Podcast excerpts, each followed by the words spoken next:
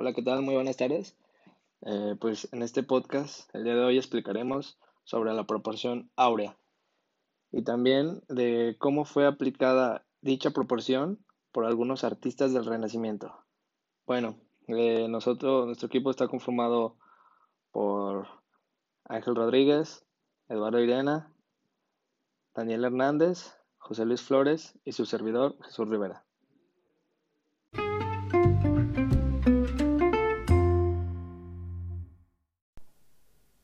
Leonardo Pisano, conocido como Fibonacci, famoso matemático italiano, difundió el sistema de numeración árabe.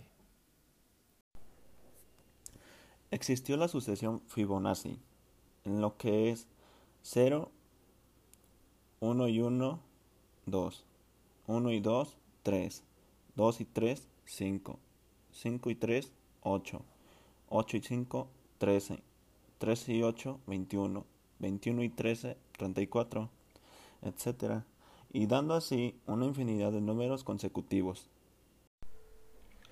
Este sistema es una sucesión como una serie infinita que da como resultado el siguiente número. Ejemplo, 1 más 1 igual a 2, como decía mi compañero Dani. 1 más 2 igual a 3, 3 más 2 igual a 5, y así sucesivamente e infinitamente.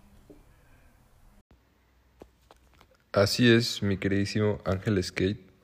Esta, esta proporción áurea se explicaba con imágenes, también se tomaban esos números en un rectángulo que se ponía en forma del sistema y que al final formaba un caracol amigo.